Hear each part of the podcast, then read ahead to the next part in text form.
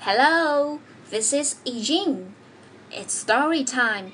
今天与大家分享的故事属于 Peter Cat I Can Read 系列，名字叫做 Construction Destruction 修建和毁坏。Here we go. Recess! Pete shouts as the bell rings.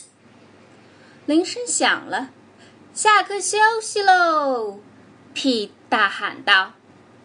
But when Pete gets outside to play, 但当 Pete 来到操场上玩的时候， oh no! The playground is a disaster! The 哦不，操场就像一部灾难片， swings are broken, 秋千断了， the slide is rusty, 滑梯生锈了， and the sandbox is full of weeds.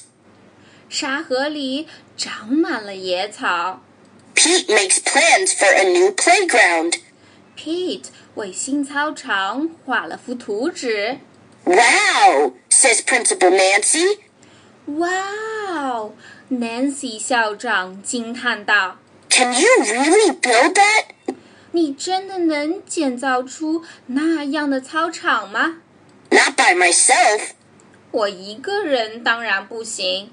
says Pete. I'm going to need some help. ”Pete 回答道：“我还需要几个帮手， Whatever you need, Pete, it, 需要什么尽管说。 it's yours. Pete，这就交给你了。 Rumble, rumble, honk! The next day, Pete arrives at the playground before school. ”第二天，Pete 在上课之前到达了学校， The construction crew is already there. 建筑队已经到了。 He gives them the go ahead to tear down the old playground. Pete 发号施令，让他们把旧操场给拆了， Creak, crash! Down goes the slide. 滑梯拆掉了， Clink, clink! Down go the swings. 秋千拆掉了， Bang, boom! Down goes the tower. 攀登塔拆掉了， Honk, honk! A truck arrives to recycle the metal. 大卡车把这些废铁都运走了。 Rumble, rumble! Honk, honk! The new playground equipment has arrived. 新操场的器械也都到了， It's time to get to work. 该开工啦！ The cement mixer will pour concrete. The 水泥工搅拌混凝土， dump truck will bring sand and dirt. 倾卸卡车运输沙土， The backhoe will dig.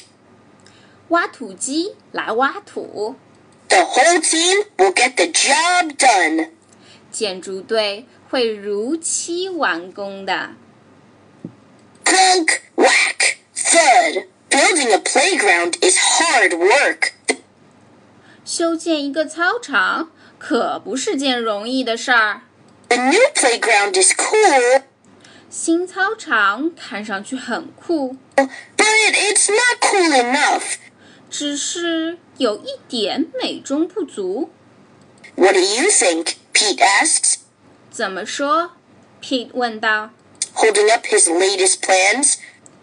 Pete 还没确定最终的计划。 Oh, it'll be too hard to build. 呃，就是修建起来有点难度。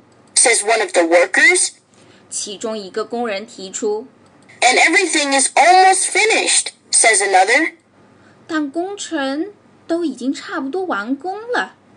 另一个工人说道 but it will make this the best playground ever. Pete says,：“ 但这个操场会是最棒的操场的。